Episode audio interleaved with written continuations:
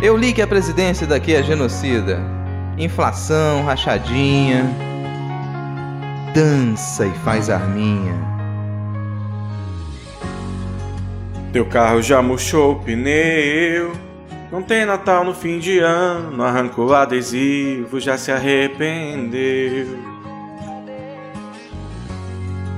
Teu voto pro Amoedo deu. No Bozo não votou ninguém e do segundo turno já se esqueceu. Moeda não tem mais valor. A luz acabou outra vez. Porque ninguém te avisou, mas eu te avisei. Enxotar alguém do palácio do Jaburu. No passado era forca, um laço no bozo e o palhaço fez pum. Ele fez pum, ele desesperou, fez pum. Eleição pressionou, fez pum. Não tem gasolina, a moto atolou.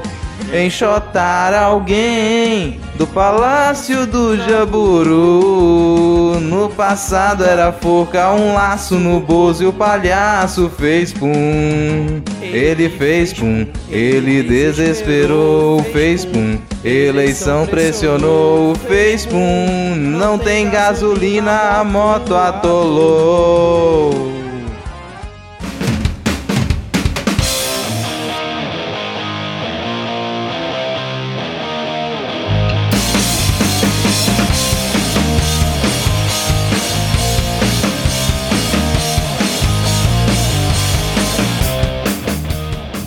Olá, cidadão e cidadã, tudo bem? Eu sou Vitor Souza falando diretamente do dia 19 de outubro de 2021 e está começando mais um episódio do Midcast Político, nosso formato que traz informação, pistolagem e bom humor no desespero do possível, debatendo fatos que ocorreram na última semana e que influenciam no cenário da política nacional. Hoje aqui comigo temos ele, diretamente da terra de Eduardo Braga. Diego Chinelo, tudo bem, Diego? Ritmo, em ritmo de férias. O host hoje não vinha gravar e, como forma de protesto, ele teve que gravar essa introdução oito vezes. Mas a mágica da edição faz tudo acontecer. Um bom momento para você que nos ouve e vamos lá terminar logo que o, o host quer dormir. E fechando aqui o nosso trio de hoje, temos ele diretamente da terra de Marcos Duval, Rodrigo Hipólito. Tudo bem, Rodrigo? Você está no mudo, Rodrigo? Era melhor eu continuar mudo. assim, eu ia dizer, tô vivo, pelo menos, só que depois de você me lembrar que eu moro no mesmo estado que o Marcos Duval, eu não sei mais o que, que isso pode significar. ai, ai. Tá vivo e morando na terra do senador que facilmente podia estar tá indiciado também lá no, no relatório lá do, do Renan Calheiros por participar do gabinete paralelo, né? Porque o Marcos Duval é, atuou bastante aí junto com aquela galera, né, cara? Sempre bom lembrar é isso o, aqui. É, é o rei da barrigada, né, cara? Marcos Duval aí enfrentando a política na barrigada. Teria esse outros motivos. Motivo para indiciamento não falta nesse momento na base governista. Agora, infelizmente, né, o que vai e acaba não vai acabar, mas o programa não começou ainda. A gente É. tem que começar com coisas agradáveis, coisas divertidas. Exatamente. E nesse momento a gente se despede aqui de metade da audiência, pois a Ad Ferrer não está aqui gravando com a gente.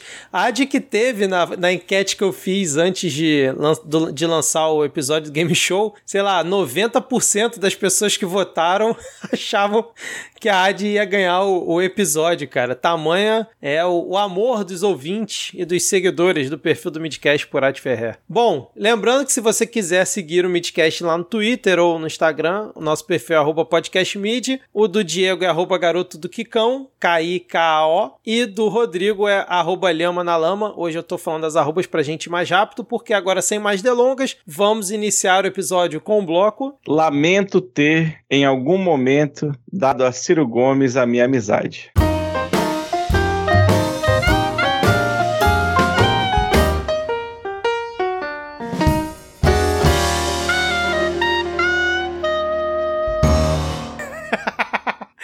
E com essa referência aqui de, de vinheta, né, de chamada de bloco de Diego Esquinelo, começamos esse nosso episódio falando aí sobre a treta que dominou as redes sociais ali, principalmente o Twitter, nessa, nesses últimos dias, né, no início da semana ali, que foi entre Ciro Gomes e Dilma Rousseff, pois o Ciro Gomes parece que deu uma entrevista, né, no podcast do Estadão, mas ele tinha comentado que tinha convicção que Luiz Inácio Lula da Silva teria atuado em favor do impeachment de Dilma Rousseff lá em 2016. E aí, logo depois da repercussão, a Dilma fez o seguinte tweet: Ciro Gomes está tentando de todas as formas reagir à sua baixa aprovação popular. Mais uma vez, mente de maneira descarada, mergulhando no fundo do poço. O problema para ele é que usa este método há muito tempo e continua quase uma década com apenas um dígito nas pesquisas. E aí, Diego, o que Ciro Gomes retweetou dando print, porque ele aprendeu com o Carluxo que se der RT comentado, você ajuda né, a impulsionar o outro perfil, já indo na Olha linha aí. do bolsonarismo. e aí ele disse: Na vida nunca menti, mas errei algumas vezes. Uma delas, quando lutei contra o impeachment de uma das pessoas mais incompetentes, inapetentes e presunçosas que já passaram pela presidência. Claro que estou falando de você, Dilma. E aí depois ele continuou, né? Não sei se a gente precisa ler aqui, mas ele continuou lá falando mal da Dilma. E aí, Rodrigo, uma pessoa que se arrepende de ter lutado contra o impeachment, que foi golpe, qual a conclusão que a gente pode chegar sobre essa pessoa? Cara, a gente faz umas previsões aqui que parecem estapafúrdias às vezes, e eu sou responsável por fazer algumas delas, mas eu quero sempre lembrar que a gente está vivendo no Brasil, pós-golpe de 2016. Tudo é possível. E por mais vexaminoso que tenha sido esse, essa entrevista do Ciro, como outras entrevistas, outras declarações que ele deu nos últimos tempos, isso tem um contexto de campanha. A gente tem batido essa tela que o Ciro ele vai tentar puxar todas as cordas que ele puder para poder angariar votos dos bolsonaristas. Inclusive se arrepender de tudo que ele tenha feito que em algum momento demonstrasse que ele tinha preço pelas esquerdas. E esse ele acabou de dizer que ele se arrepende de não ter apoiado o golpe, que se ele pudesse voltar, ele apoiaria o golpe. Daqui a pouco ele vai dizer que se ele pudesse voltar, ele teria vindo de Paris para poder subir no palanque com o Bolsonaro. Qualquer coisa é possível aí, porque esse é o caminho. Cada passo que ele dá, isso fica mais nítido assim. Ele tá bus buscando uma identidade de direita e para frente de extrema direita. Então ele vai renegar todas as ligações que ele teve com a esquerda nessas últimas décadas. Pode esperar para cumprir assim. É, só complementando aqui, na sequência do tweet que o Diego leu, do Ciro, ele bota assim, ó, para livre de consciência, na época do impeachment não estava defendendo seu mandato em si, mas a integridade do cargo que você toscamente ocupava. Se hoje você prefere estar ao lado dos que atraíram, obrigado por me poupar da sua incômoda companhia. E aí reafirmou que o Lula foi, assim, um dos responsáveis, né, pela queda da Dilma e tudo mais. Ô, Diego, tu acha que o Ciro tá ressentido porque o Nício e companhia estão se encontrando com Lula, pra, costurando alianças para 2022 e não com Ciro, por isso que ele tá tão ressentido? É aquela história, né? Eu lamento. Vamos lá, vamos tentar entender para você aí que fala que o Ciro Gomes é inteligente. Ele fala: Eu lamento não ter apoiado o impeachment, mas você está errado por ir negociar com as pessoas porque eu lamento não estar do lado naquela época, entendeu? Sim, exatamente, cara. Porque. Cara, isso me soa muito como o. Acho que era o, o tweet do Kim Kataguiri falando da série Round Six lá. Falando, nossa, é muito fácil criticar o capitalismo na, na Coreia do Sul. Quero ver criticar o comunismo na Coreia do Norte. Pra mim é a mesma vibe, assim, sabe? A pessoa, ela quer muito apresentar uma opinião de direita, mesmo nos contextos em que isso não é possível. E aí, gente, primeiro, o cara chega e ofende a, a ex-presidenta Dilma. Diz que é só que era só um tweet só de ofensa. Porque, convenhamos, a Dilma, ela não, ela não era uma figura política, não sabia tecer muito acordo e tudo mais. Mas chamar de incompetente, aí já é outra história, porque o trabalho, o trabalho técnico da Dilma, ela sempre soube fazer muito bem. Eu gosto muito daqueles, daqueles vídeos que o pessoal pega, fizeram até no TikTok, de falar, olha, essa fala da Dilma aqui, que todo mundo achou que era besteira, achava que ela era tonta falando isso, vamos pegar isso aqui agora e colocar no vento, quadro e fazer cara. conta. E tudo que ela Não. falava tava batendo. Porque todas as Estocar falas... do- vento, cara, que aí todo mundo zoou e estão fazendo agora, estocando energia eólica. A Dilma é extremamente competente. ela é extremamente competente. Agora, politicamente, ela não era uma figura capaz de fazer articulações ou de gerir aquele caso. Chamar de incompetente é um erro, é só ofender por ofender. Ela saiu muito bem ainda na resposta é, que ela deu na sequência para ele. Não sei se você vai ler a resposta final dela. Pode ler, pode ler, Rodrigo. Tem aqui, tem aqui. Fala, não é só o Ciro Gomes é competente, esse é o pecado de seu nome presunção. Essa é a sua visão quando se trata de avaliar o resto da humanidade.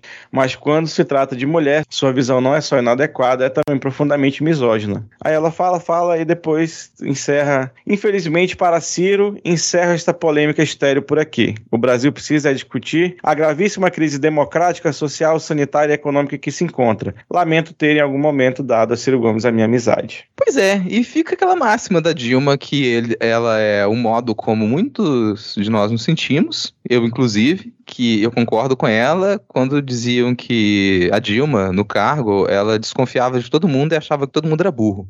Tá por aí. Eu, ela continua correta nisso. Você tá em Brasília e desconfiar de todo mundo e acreditar que todo mundo é burro, tava correto. Ela continua muito acertada nessa, nessa postura dela.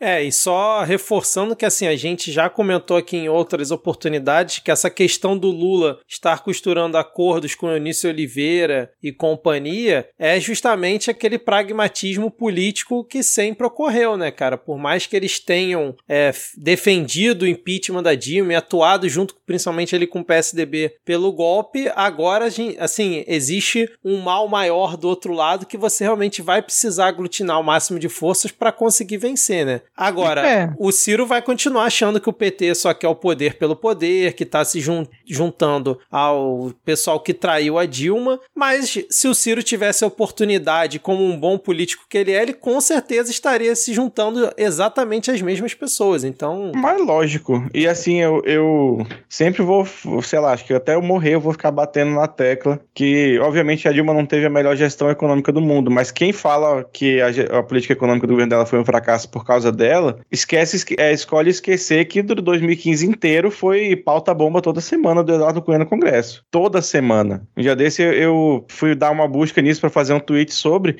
e tinha, assim, pelo menos duas matérias por mês ao longo de 2015 e 2016 de pauta bomba do Cunha no Congresso, né? Que foi o que começou toda essa enxurrada de lama que a gente está vivendo agora de empobrecimento da população. Exatamente. É. é, assim, compare os números, o pessoal gosta muito de número, compare os números da economia de antes da Dilma sair e depois da Dilma sair, a velocidade da derrocada. Porque não é que o Brasil tava num, céu de brigadeiros durante os governos Dilma. Não, a gente tá todo mundo ali criticando. Agora, havia uma coerência e uma tentativa de que a economia funcionasse e que a gente tivesse ainda o mínimo de trabalho social por parte do governo federal. E de 2016 para cá é só perda, só perda, só perda e numa velocidade velocidade muito, muito maior. Colega cirista que nos escuta ainda, surpreendentemente deve ter, e se tem é porque, bom. Midcast, será é que tá pessoa... ficando com a, com a pecha de é, podcast petista? Será, vocês acham isso? Cara, talvez. Na atual conjuntura, não faz a diferença. Na atual conjuntura, foda-se. é, aí, se tem cirista nos escutando, eu vou considerar que você que nos escuta é uma pessoa uh, aberta a, a, esse questionamento e talvez você esteja com aquela argumentação ainda de que o que o Ciro disse é coerente e que aquilo ali não é uma teoria da conspiração. Bom, é. A parte factual é que, naquele momento, assim como em todo partido, o PT ele tinha desacertos. O PT ele tinha discussões internas. E uma das discussões era de quem seria o candidato naquela, naquela eleição.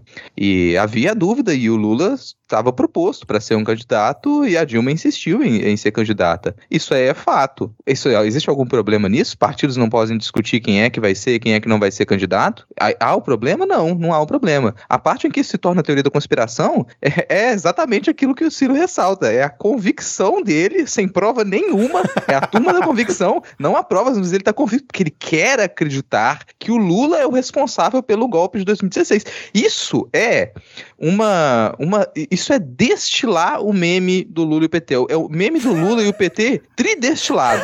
É você chegar à conclusão de que o Lula foi o arquiteto do golpe de 2016, o Lula inventou o Bolsonaro, o Lula deu uma madeira pro Bolsonaro.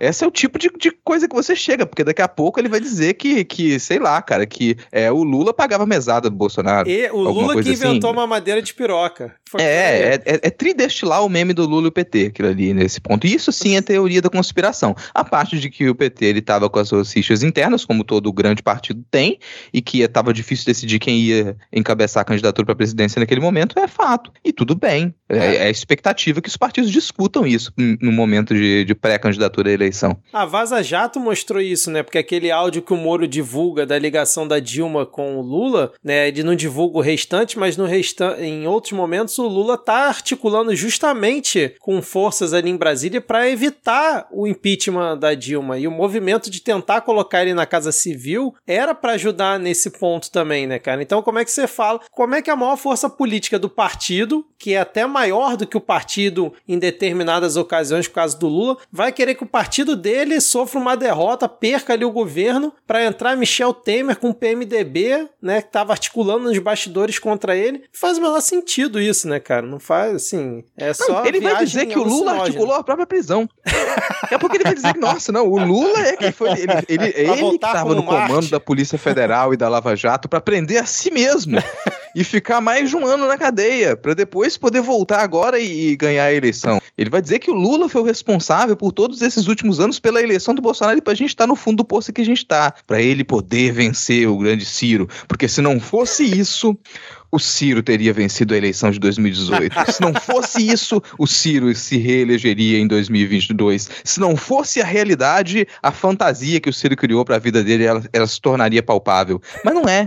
A realidade desmente. A não é essa. Essa fantasia cirista, ela, ela não tá de hoje ali. E depois que o sujeito ele mergulha nessa alucinação, ele começa a acreditar que tudo aquilo que ele sonha é o que é o real e que todo mundo que tá à volta dele, na verdade, tá tá, tendo, tá vivenciando alguma mentira, cara, isso é uma vida muito triste. É uma coisa muito solipsista, assim, porque o sujeito acredita que todo mundo só acontece porque na cabeça dele. Isso é muito, sabe, vai, terapia, terapia, por favor. É uma vida gente. muito o quê, Rodrigo? Tu falou um termo que eu perdi aqui. Triste. Triste, Não, falou triste. So, solipsi, como é que é? Ah, é, é, é, Cara, é uma existência muito solipsista.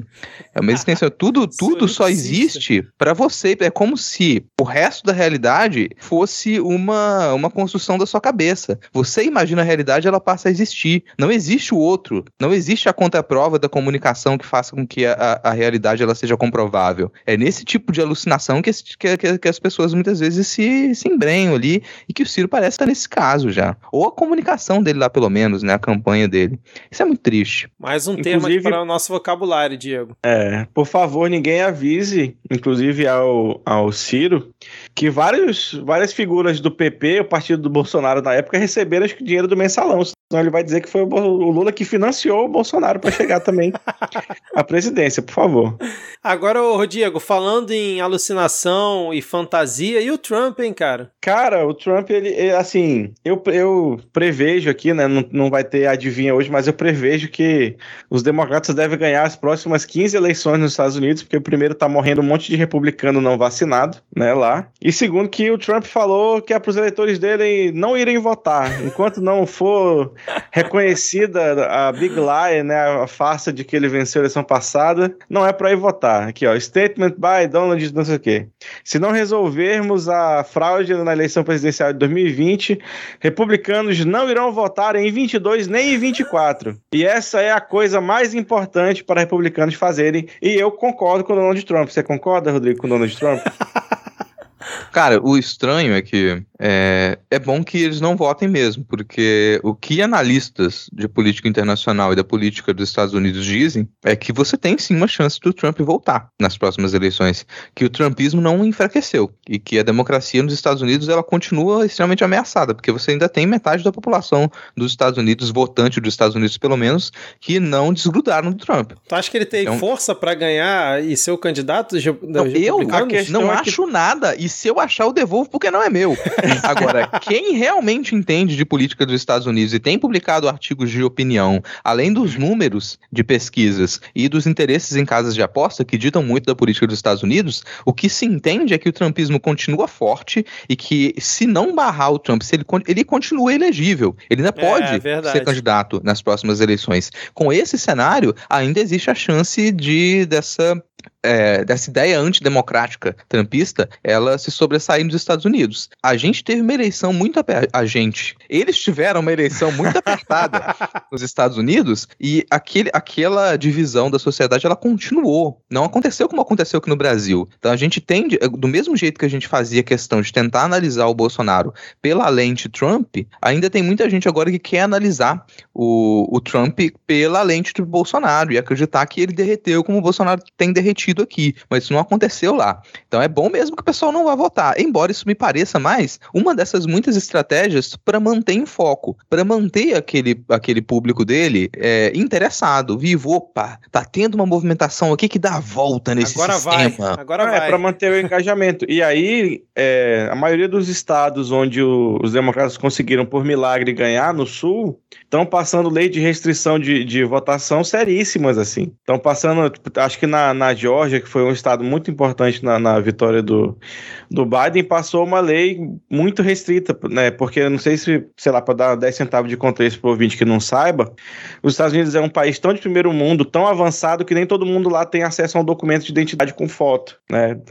Tem muita gente, sobretudo em comunidades marginalizadas, que não tem. E aí, a, você ter, para você ter direito a voto, em muitos estados você não precisava apresentar esse documento porque nem todo mundo tinha. E aí você, passando a exigir algo que para nós parece idiota, porque todo mundo tem, que é um documento de identificação com foto, você faz com que negros e latinos não vão votar porque eles não têm acesso a esse documento, porque para tirar o documento mais comum desse tipo nos Estados Unidos é a carteira de motorista que custa dinheiro. É, sem contar a separação do voto distrital, porque aí você pega é. uma quantidade do eleitorado que ela seria capaz de fazer com que um distrito ele é, indicasse o seu voto para um democrata, por exemplo, na hora que você divide a população desse distrito e joga uma parte para um distrito e outra parte do outro, que é essa divisão dos distritos de votação, ela segue esse tipo de interesse, então você pega numa região em que aquele conjunto da populacional elegeria, votaria nos democratas e você divide aquilo em dois distritos, para cada um desses dois distritos eles já não conseguem eleger um democrata e você joga eles para distritos que têm maioria republicana. Então você observa muito essa divisão nesses estados do sul, o que dificulta ainda mais. Você já não tem o documento para votar.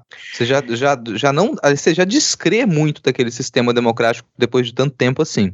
E você ainda já tem a certeza de que mesmo que toda a, a, a população da sua comunidade ela vá votar, você, o seu voto vai ser contabilizado em um distrito que vai ter maioria republicana, seu voto vai perder o valor. Você está votando para nada. Você não vai votar. É, esse, esse é o processo que chama gerrymandering, né? Depois vocês procurem aí, é uma questão que é, os, esses distritos de votação são desenhados rua a rua em, em certas comunidades para justamente para explorar essa divisão de, de pessoas negras e ou latinas, mas tem, além disso, tem também questão de é, impedir voto antecipado ou voto por correio, porque lá a eleição acontece numa terça-feira e não é feriado. Então você tem que ir trabalhar e dar um jeito de votar. E aí proibindo gente também de dar água e comida para quem está na fila de votação. Né? Teve um estado, não sei, deve ter sido o Texas, mas não lembro agora qual foi. Aquela tempestade perfeita que aconteceu na eleição passada para, sei lá, a Georgia virar democrata do nada, ela muito provavelmente não vai acontecer. E aí, se você não tiver outro meio de desidratar o Trump nesse processo, vai ser muito difícil. Exatamente. Só ainda complementando aqui falando de Estados Unidos, é, 66 congressistas americanos pediram em carta enviada à Casa Branca no último dia 14 que Biden revogue a condição de parceiro militar da OTAN do Brasil. Abre aspas, os Estados Unidos não podem fortalecer um exército que pode ser usado para um golpe de Estado, fecha aspas, e aí depois eles continuam. Então, assim, é mais uma pressão aí internacional contra o fungo presidencial, né? É, agora falando em, em, eleição e a gente vai acompanhar ao longo dos próximos anos se o Trump vai disputar as primárias e talvez ser o candidato republicano na eleição de 2024, temos nesse momento já um ano da, da eleição rolando as prévias aí do PSDB, com inclusive debate sendo é, transmitido pelo Grupo Globo e e que você, se acessasse o link para assistir o debate, você ganhava um mês de assinatura digital do jornal o Globo para assistir o grande debate entre Arthur Vigílio Neto, Eduardo Leite e João Dória, com mediação de Vera Magalhães. Inclusive, aconteceu hoje, terça-feira, 11 horas. Estamos aqui dando palco para o PSDB. Olha que beleza, para as prévias do PSDB. Cara, mas eu acho importante essa iniciativa de dar um mês de assinatura de graça, porque lá, como é o canal oficial né, do PSDB. você vai ter que continuar vendo para acompanhar o desfecho da coisa, velho. Eu acho certo que não é não, não mata nenhuma fofoqueira de, do coração aí por pegar a fofoca pela metade. e o Eduardo Leite e o João Dória, quem foi melhor no duelo de pandeiro? Vocês viram isso? Porque assim, é a parte que importa nas prévias do PSDB, né? Esse debate que teve hoje, tanto faz. Agora, no duelo de pandeiro, eu ainda fico com o Eduardo Leite, cara. Ele tem ali um gingado melhor do que o, o João Dória. Vocês viram isso aí? o Brasil só fala das prévias do PSDB, Diego. Nada mais importa. Isso é o interesse do nosso jovem. O jovem quer saber de urso, o jovem não quer mais saber de urso. O jovem quer saber dos debates das prévias do PSDB. É para isso que a internet vive nesse momento. Então quem não tá acompanhando tá desligado da realidade. É duelo de meio discordo do duelo de pandeiro. Eu acho que não é a melhor maneira de você decidir as prévias do PSDB. Eu acho que a melhor maneira de você decidir era uma competição de fotografia de vexame. Você cria, você, te, você tem que organizar uma confusão, você tem que fazer com que as pessoas envolvidas naquela confusão, elas gerem uma quebradeira e aquela quebradeira gere uma foto. Quão mais impactante for a foto, mais votos esse candidato vai poder angariar. Então tem que, no mínimo, ter uma pessoa é, de calça riada, caindo do meio fio, no meio da... você tem que ter pessoa batendo com bolsa na cara de outro correligionário, mínimo, assim. Se a foto, ela parecia ainda uma, uma, uma pintura renascentista, mais ponto. Porque esse, esse é o, o, o teto que a gente já teve para a prévia do PSDB. Verdade. Qualquer coisa abaixo disso é, é, insignificante, eu nem vou levar mais a sério. Então, enquanto imagina, se, se o candidato resolver participar da foto, imagina quem, imagina o candidato fazendo papel. Quem é você na foto das prévias do PSDB? e o candidato tem que escolher alguém interpretar. Inclusive, eu gosto desse tipo de prévia porque nela o Arthur Vigílio sai com uma boa vantagem, porque ele é faixa coral de jiu-jitsu, ele sabe como levar alguém pro chão. Olha aí, cara. Eu jamais saberia essa informação que o Arthur Vigílio é faixa coral de jiu-jitsu, cara. É, sério, ele é, é loucão mesmo. Por falar em coral, quando ele foi prefeito, rapidão, quando ele foi prefeito de, de Manaus em 92, salvo engano, lá na, na segunda ou terceira vez que ele foi prefeito de Manaus, que todo mundo aqui, né, Manaus adora voltar com ex. Teve um, um caso que ele parece que deu uma surra no, no, no cidadão, assim, que o cidadão foi querer brigar com ele porque ele tinha feito alguma medida contra os camelôs e ele bateu no cara. Tipo, Caralho, já é... eleito ou na campanha? Já eleito? Não, já eleito, já Caraca. eleito. Finalizou o brother no meio da rua mesmo. Mas, Ouvi o... falar, allegedly, só para não ser processado, allegedly. e só lembrando que essa disputa aí de pandeiro tá nos links aqui na descrição do episódio. Todas essas notícias que a gente comenta geralmente estão aqui na descrição do episódio, os links. O Eduardo Leite, só fechando esse assunto, ele comentou no, no debate hoje, parece que era imprevisível o que ia acontecer com o Brasil depois de ser questionado por que, que ele teria que, que ele apoiou, né, o Bolsonaro em 2018. É um brincalhão, né, cara? Agora, Rodrigo, tu ia puxar alguma coisa aí, você falou, falando em coral. É, cara, falando em coral, é, tem um nome que a gente já fazia algum tempo que a gente não escutava e que pra muita gente pode não dizer nada, tanto que algumas pessoas elas não entenderam do que, que se trata. Mas, dada a crise hídrica, o Ministério de Minas e Energias encomenda chuvas a cacique cobra coral. esse, esse, essa grande entidade aí, que agora vai se tornando nacional, né? Que foi alçada ao estrelato por Eduardo Paz aqui no Rio de Janeiro. Foi até que eu comentei no nosso grupo. O Eduardo Paz, quando contratava Cacique Cobra Coral, era só assim: ó, vocês têm que fazer não chover no Réveillon, naquela faixa ali onde tá tendo as festas, ali na praia. O resto, foda-se, pode inundar a cidade. Naquela parte ali não pode não estragar o espetáculo. Agora o, o ministro chamou Cacique Cobra Coral pra mandar chover no Brasil inteiro, cara. Assim, é um upgrade que eu não sei se eles estão preparados para isso. Os anos passam e você vai upando de nível, cara. Não pode ficar é, estagnado, não. E assim, gente, isso é pago, tá? Só pra falar isso, isso não é irreal, isso é pago. Já aconteceu em outros momentos, como o Vitor falou, a gente tem. Isso, isso, é, Brasil. E tem um porta-voz, né? O Osmar Santos. Essa notícia ela veio pelo Osmar Santos, que é o porta-voz de Adelaide Scritori, que é a médium paulista que diz incorporar o espírito da entidade cacique cobra coral e que seria uma entidade extremamente poderosa, capaz de desviar as nuvens de chuva e fazer chover onde quiser. Então, se você está com um problema de seca, a hora é, é de chamar a médium Adelaide Scritori, pagar que é necessário pagar para esse tipo de serviço profissional extremamente técnico para a gente poder, enfim, resolver a nossa crise hídrica.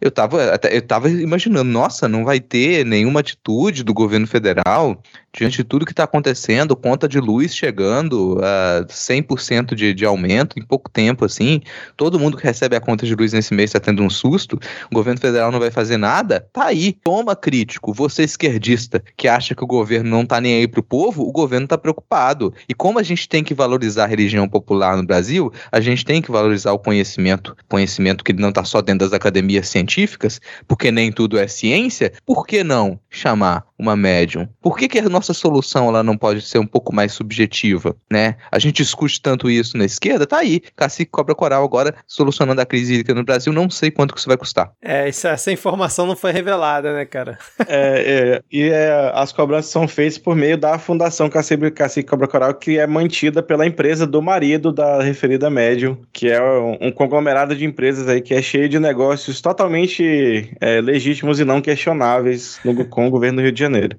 Exatamente, cara. Não, se uma coisa é lançada a partir do Rio de Janeiro, né, cara, você já tem que desconfiar sempre, né? Que é o caso aí do Cacique Cobra Coral, que algum, em alguns revenhões atribuíram a Cacique Cobra Coral o sucesso da festa aqui no Rio de Janeiro, só para contextualizar aqui para os ouvintes que por acaso não, não acompanharam isso. É, aqui Mas no... falando em, em fauna. Ah, ah. ai, ai. Falando em fauna, vamos continuar aqui na fauna, Vitor, porque o que, que aconteceu no Equador? Depois da cobra coral, nós Depois da cobra aí, coral, gente. Agora vamos herpetologia para como é que é para ornitologia. O cisne vamos branco lá. encalhado, cara, cisne branco encalhado. o cisne branco encalhado, porque o navio veleiro escola Cisne Branco da Marinha Brasileira é o brinco da Marinha Brasileira, menina dos olhos da Marinha Menina Brasileira. Dos olhos. Dos olhos. O navio escola, o veleiro escola Cisne Branco ele se chocou contra uma ponte no Equador. Aparentemente, o prático que estava comandando o navio, por alguma razão, ele falou. Não era muito prático. ele não era muito prático. Na verdade, era o cara do rebocador, né, cara? O cara do rebocador lá, que parece que, que falhou nessa manobra aí. É, o e o navio ele foi atirado contra uma ponte, assim. Ele não chegou a quebrar as suas, os seus mastros, mas parece que protagonizou. Parece que quebrou. Chegou a quebrar? Chegou a quebrar. Pela é, foto pro... aqui que me mandaram, parece que arrebentou levantou. o Master ele ficou todo torto, cara, na, ali batendo na ponte, cara. Segundo fontes, segundo fontes me informaram, tenho, tenho fontes aqui. Depois desse, desse acidente aí, provavelmente a carreira do comandante em questão deve estar aí a perigo, porque, como bem disse o Rodrigo, esse, esse barco aí, esse veleiro é a menina dos olhos da Marinha. Ele participa de competições internacionais e é patrocinado pela Seara, pela Coca-Cola e pela Osklin. Tamanho é o a importância de cisne branco para a Marinha Brasileira. Ou e... era, né? Ou era. É. era patrocinado. E... É eu não vou lembrar agora quem foi que fez o comentário, mas foi perfeito. Falou que o. Como ele é um navio escola, né? O pessoal que tripula tava todo em aula online, aí voltou agora para presencial. Aí por isso que mandou essa ratada aí, mostrando realmente que a online não é um sucesso para uma boa educação. Cara, o rebocador, tu viu o rebocador? Ele virou, cara. O rebocador afundou. Arrastado, afundou. Ainda bem que foi lento e o pessoal que tava no rebocador conseguiu ir subindo pro casco, assim. Sim, cara. Que, que cagada, como disse o, o narrador equatoriano que estava filmando. É, é sobra de um imbecil. E aí começou a paródia que nunca foi, que era o cisne branco em noite de lua se estabacando na ponte azul. Você que não sabe, o cisne branco é a canção que é considerado o hino da Marinha do Brasil. Olha aí, cara. Aqui é, também e assim, tem informação. Significativo a gente ter essa. Alguém, por favor, pega esse vídeo e coloca o hino da Marinha do Brasil aí. Essa canção tão simbólica para esse momento tão ridículo. E eu gosto muito da narração do pessoal que tá filmando essa cena lá, como o, o Diego agora ele comentou da, de uma parte da narração, né? Gente, peguem os vídeos aqui linkados na descrição do episódio para você acompanhar essa narração que é ótimo, os comentários do pessoal e no final ainda tem, pô, olha lá a bandeirinha, cara. É, é, é, é brasileiro, tinha que ser brasileiro.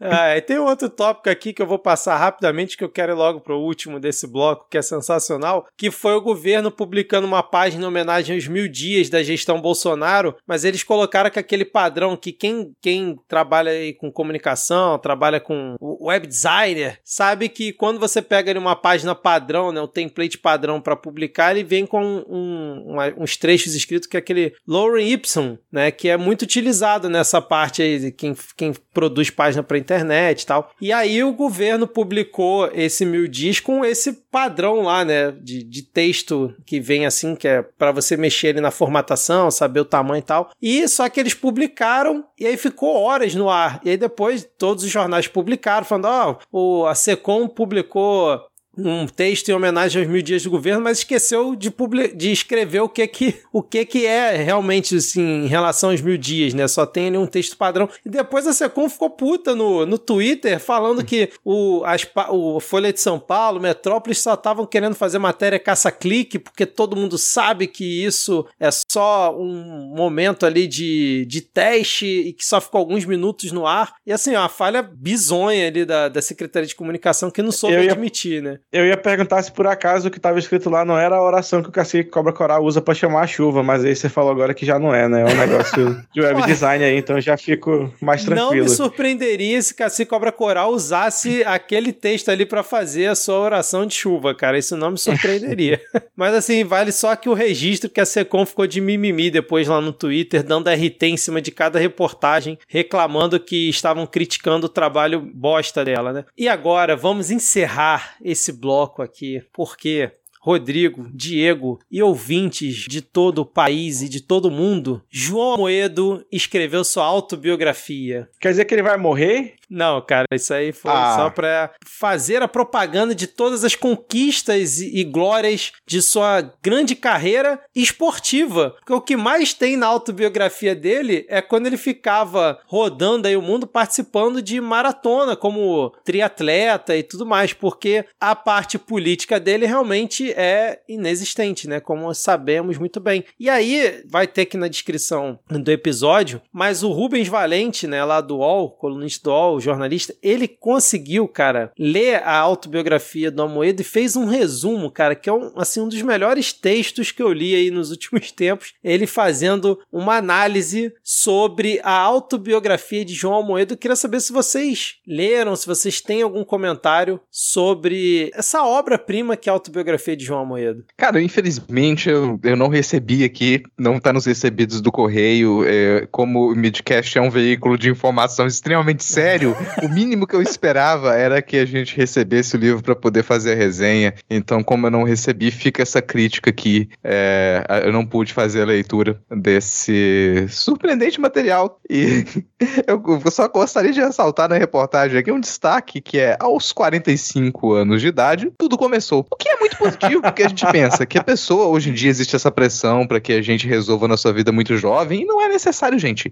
Você pode, qualquer pessoa pode qualquer pessoa pode resolver começar a pensar na sua vida, no que trabalhar e no que fazer para sobreviver aos 45. Por que não ficar vivendo a vida adoidado e curtindo por aí o seu triatlon até 45 anos? E depois você pensa no que, que você vai fazer para trabalhar. Acho muito justo isso, acho que é uma mensagem muito positiva para os jovens da nossa nação. Inclusive, é, fica claro que você pode começar aos 45 e não decidir nunca, né? E também basta você ter sido aí um, um herdeiro né, de uma família relativamente relativamente abastada que conseguiu um, passar em processos seletivos de estágio competitivo, é, com, muito competitivos, assim, né, muito acirrados. Mas eu queria aproveitar esse momento para prestar aqui a minha solidariedade a toda a indústria de ghostwriters que é obrigada a sentar por horas ouvindo o velho babão se vangloriar da vida bosta que ele teve, porque todo mundo sabe que João Moeda é incapaz de produzir sequer 50 páginas, quanto mais 212. Cara, tem um trecho aqui que eu vou ter que ler que é, é o seguinte seguinte, ó. O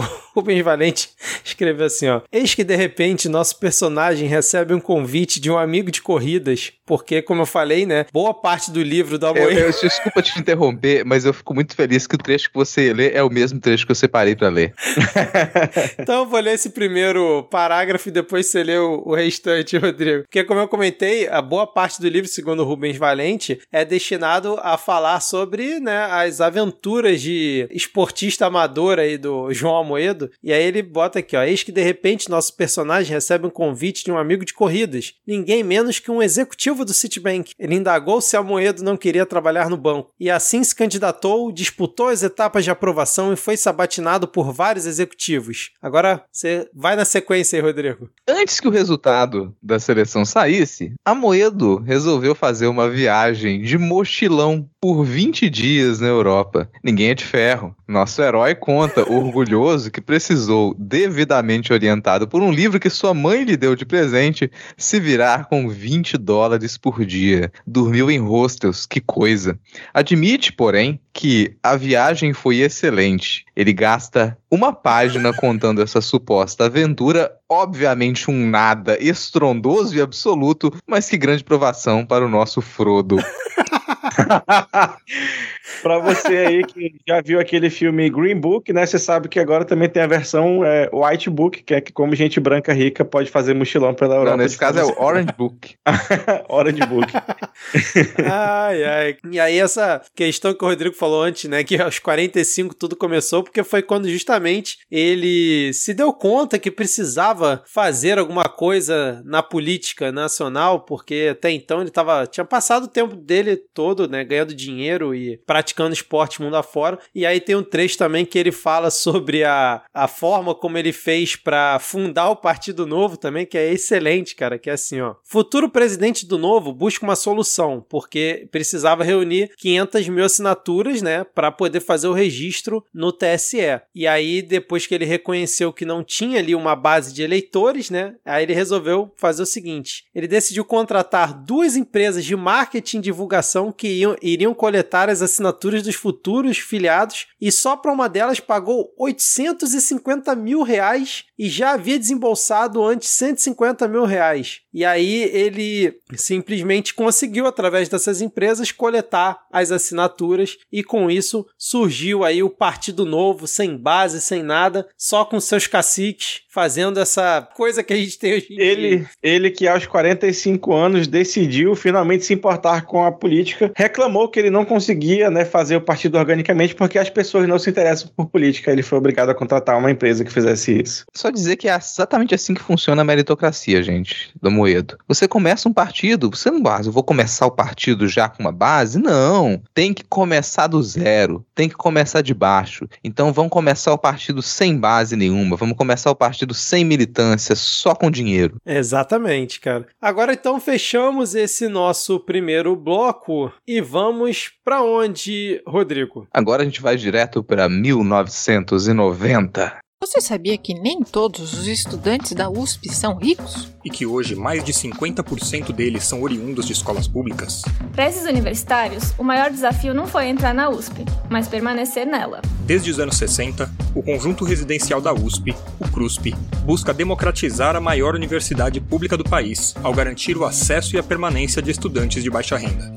Para permitir a permanência desses estudantes na universidade, criamos o Comunal, uma rede de apoio aos estudantes que residem na moradia estudantil da USP. Buscamos garantir os recursos básicos a esses estudantes, de alimentação, vestuário e psicólogos, até exames oftalmológicos, óculos, medicamentos, cobertores, exames de neurodivergência e muito mais. Tudo realizado com recursos arrecadados junto a pessoas como você. Nos apoie com recursos e doações. Nossa vaquinha virtual na Apoia-se é a apoia-se barra arrecada CRUSP. E o nosso Pix é o arrecadacrusp.gmail.com. Conheça nosso trabalho em comunal.com.br.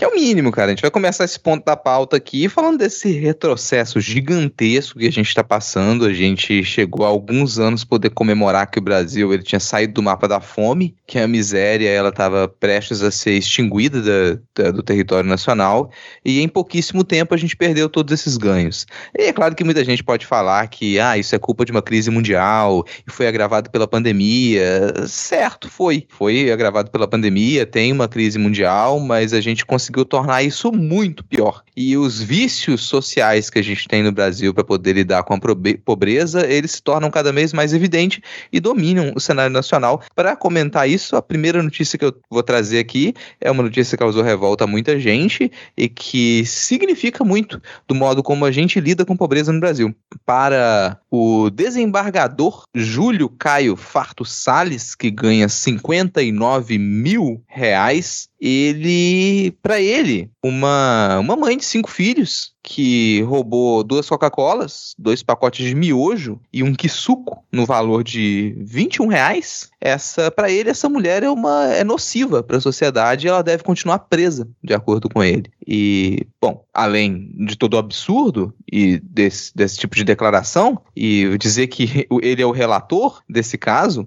além de todo esse absurdo, cabe dizer que roubar para comer não é crime. No Brasil não é. Então, se você tá com fome, você precisa comer e você come e não tem dinheiro para pagar, isso não é crime.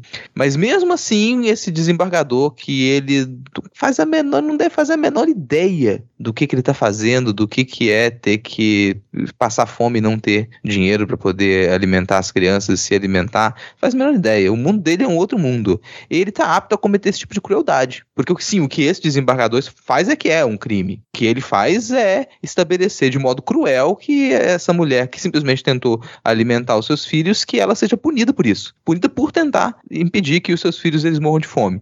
Essa é a concepção que a gente tem de como lidar com a pobreza no Brasil, um Brasil que retrocede a passos largos para a inflação que corroeu todo o poder de compra que, que a gente nem chegou a ter direito ali na metade dos anos 80 início dos anos 90, porque Bom, a fome aumentou já nesses últimos dois anos 85%, então o Brasil ele voltou a estar no mapa da fome, a ter muito mais miséria, e os alimentos, a, a energia elétrica, o gás, tudo, tudo continua aumentando de preço. A gente tem crescimento da economia negativo, a gente tem um PIB risível e a gente tem uma inflação que só cresce. Isso é chamado costumeiramente de estagflação. Então a gente está com uma economia estagnada e a gente está com a inflação e tendo como lidar com isso. Vocês, nesses últimos tempos, sentiram vontade de bater a cabeça na parede quando receberam suas contas de luz? Toda vez. Né? Ainda bem que é só uma vez pro mês que vem, mas eu queria puxar na, na, nessa notícia notícia ainda da, desse caso da mulher, que ela, ela vai se pingando do, do. Ela é um grande quadro onde se pintam os absurdos que a compõem, assim. A primeira coisa que eu acho que é de uma ironia cruel do destino o, o cidadão se chamar Farto, né? O sobrenome dele. A segunda coisa é que duas Coca-Cola, dois miojos e um quisuco valem R$ 21,69. Né? Você imaginar o absurdo que deve estar o preço disso. Segundo, que o STF tem jurisprudência reiterada 10, 15, 20 milhões milhões de vezes, tanto para valor irrisório, quanto para questão de, de mães com filhos até 12 anos, crime sem violência ou grave ameaça.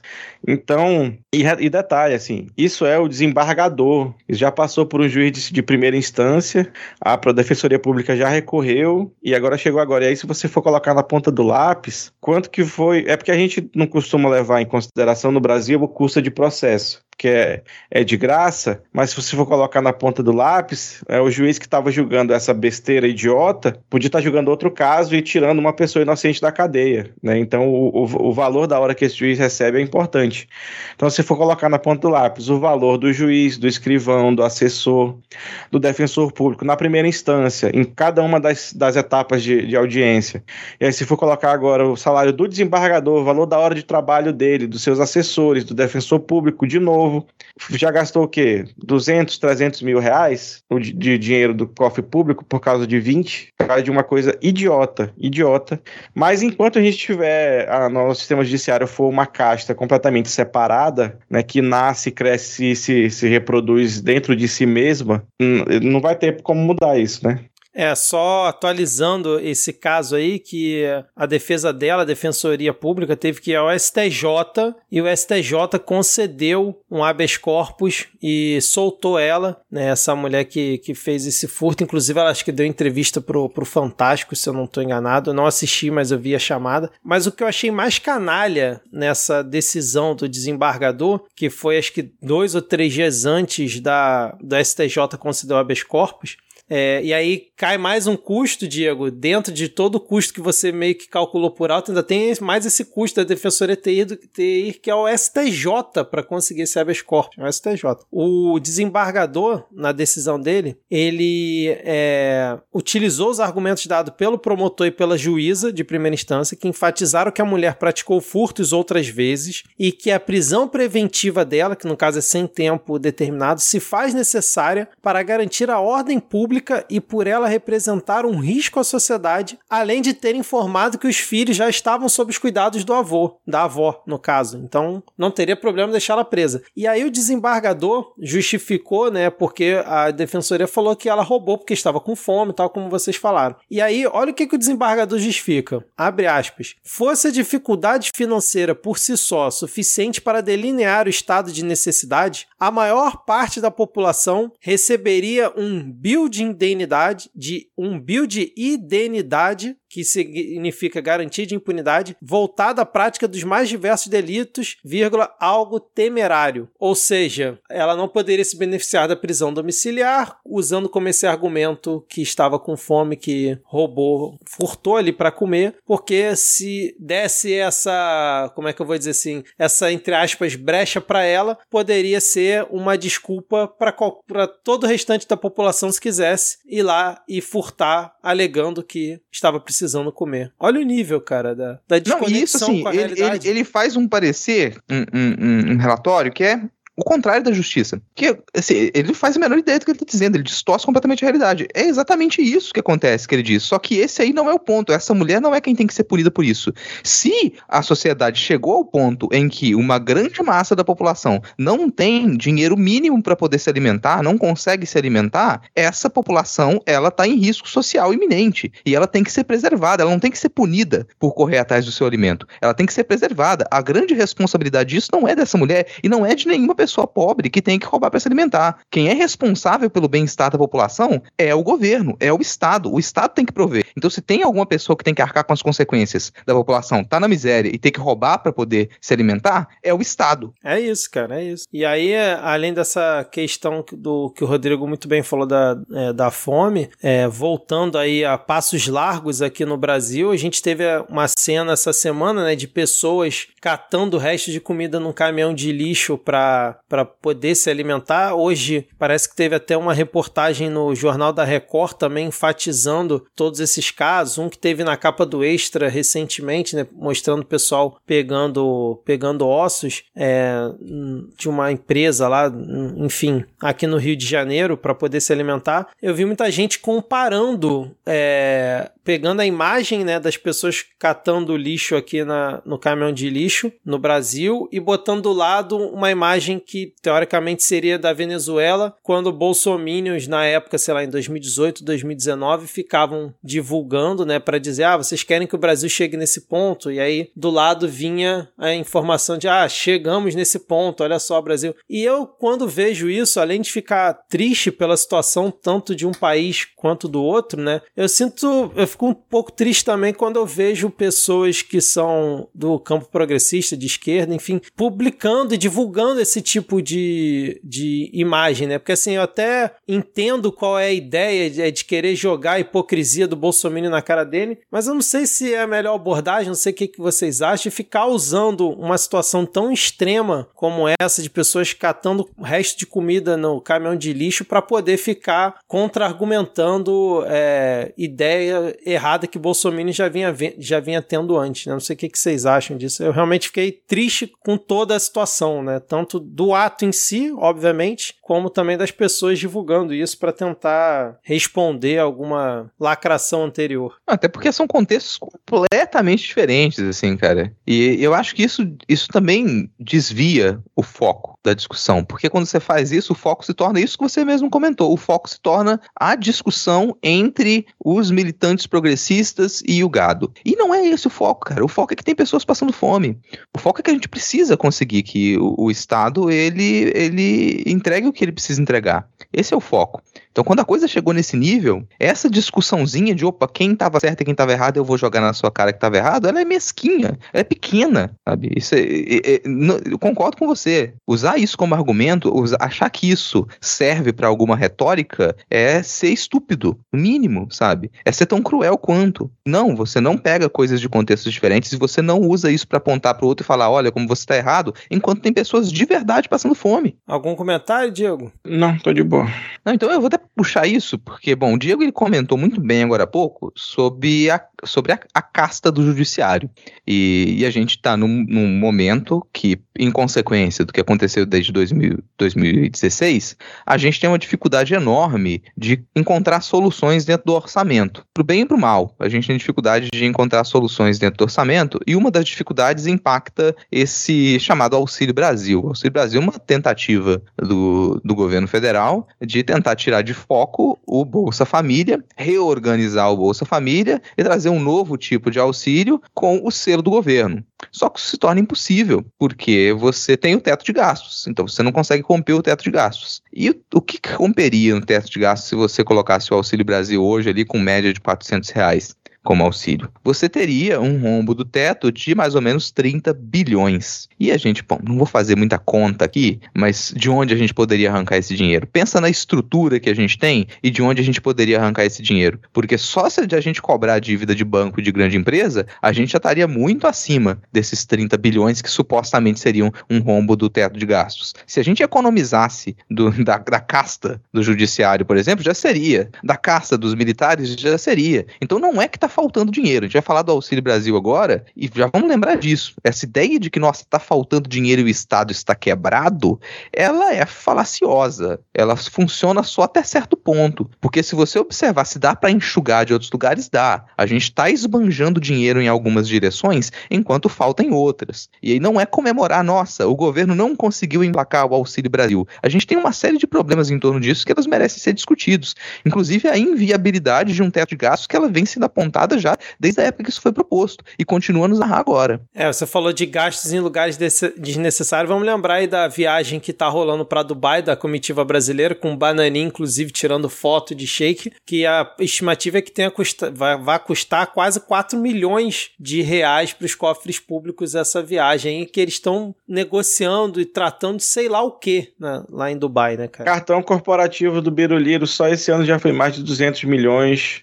O orçamento do Ministério da Defesa defesa vai para casa do caralho. É. Né? E como sempre, um grande beijo e abraço para nosso ouvinte Maria Fatorelli, lá da Auditoria Cidadã da Dívida, que o Brasil não faz, e aí fica pagando juros de dívida enquanto o povo passa fome. Fora o corte que a gente teve no Ministério né, de Ciência e Tecnologia, né, daquele projeto que ia ser aprovado, de seis, que, é, que é dar um aporte de 600 milhões, cortaram simplesmente 96% é, do valor e já passou isso. Né? O Marcos Ponte criticou, falou que o Bolsonaro ia ia, ia resolver e ele realmente resolveu. Foi lá e chancelou isso e foda-se ciência e tecnologia. Mas e essa... aí o Marcos Ponte ainda foi reprimido em reunião dizendo que, não sei se é bode bom não berra, alguma porra dessa gíria militar aí da casa da, da puta que pariu. É. E era tipo, calha a boca e deixe seu ministério morrer em paz. Exatamente. E aí falando do Auxílio Brasil, né, que é, é claramente assim, a forma, a gente comentou isso aqui outras vezes, cara, a forma como o governo governo estava desenhando,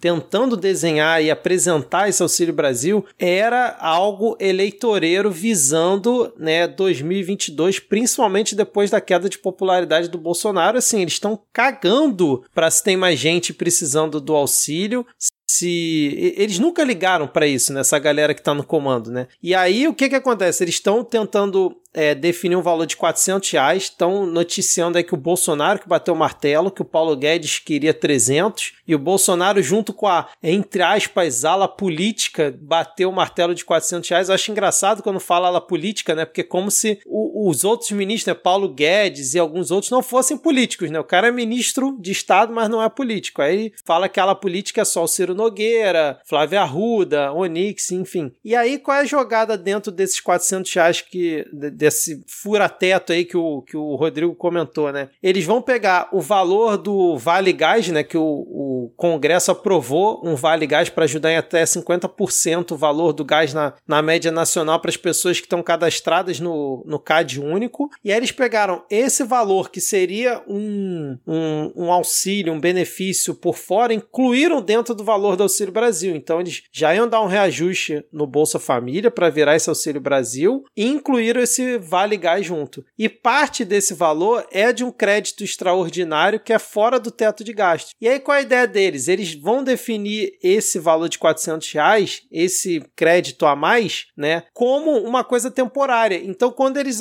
eles dizem que esse é um valor temporário que vai ser dado, como é o caso, por exemplo, do auxílio emergencial, eles conseguem de uma forma burlar o teto de gastos e botar isso por fora. E aí, meu amigo, eles vão tentar levar isso, eles querem levar isso até o final de 2022, ou seja, até a eleição. Depois, se o Bolsonaro perder ou se o Bolsonaro ganhar, foda-se que eles não vão, eles vão jogar essa, essa bomba no colo de outro. Mas a ideia é clara e transparente que eles querem realmente ampliar o Auxílio Brasil para 400 reais, né? Aumentar talvez o, o número de pessoas beneficiadas, visando exclusivamente a eleição, cara. Cara, eu até é, baixo, tentar baixar o clima. O clima tá muito pesado e vai continuar. Mas quando o Vitor fala assim, dá até a impressão de que o governo teve um planejamento.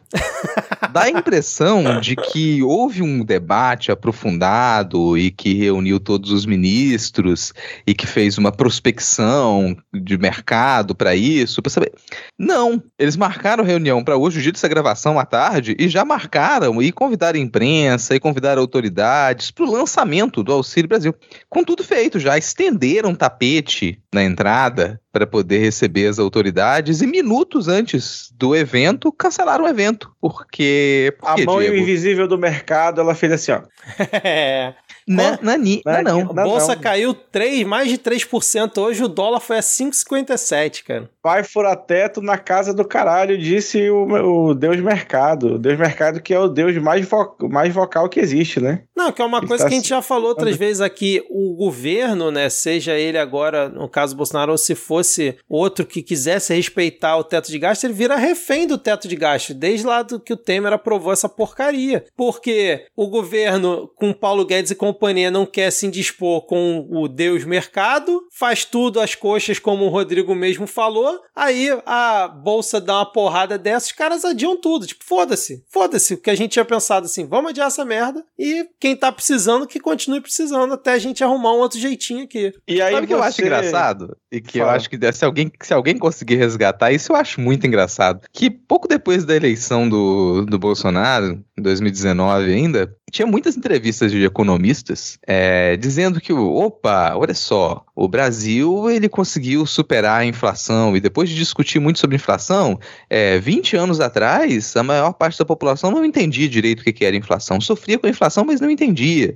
Depois que a inflação foi controlada, o Brasil entendeu, as pessoas passaram a se preocupar, isso foi discutido e hoje todo mundo sabe da importância para a economia nacional do controle da inflação. Agora que a inflação está controlada, o Brasil deve discutir a responsabilidade fiscal e todo mundo, o brasileiro, tem que discutir se as pessoas têm que estar informadas da importância da responsabilidade fiscal para a manutenção de uma economia saudável. Pois é, né? Responsabilidade fiscal, inflação controlada. Eu acho que esse é o tipo de comentário de economista que, assim, envelheceu igual é, frango cru do lado da geladeira em Cuiabá durante o verão.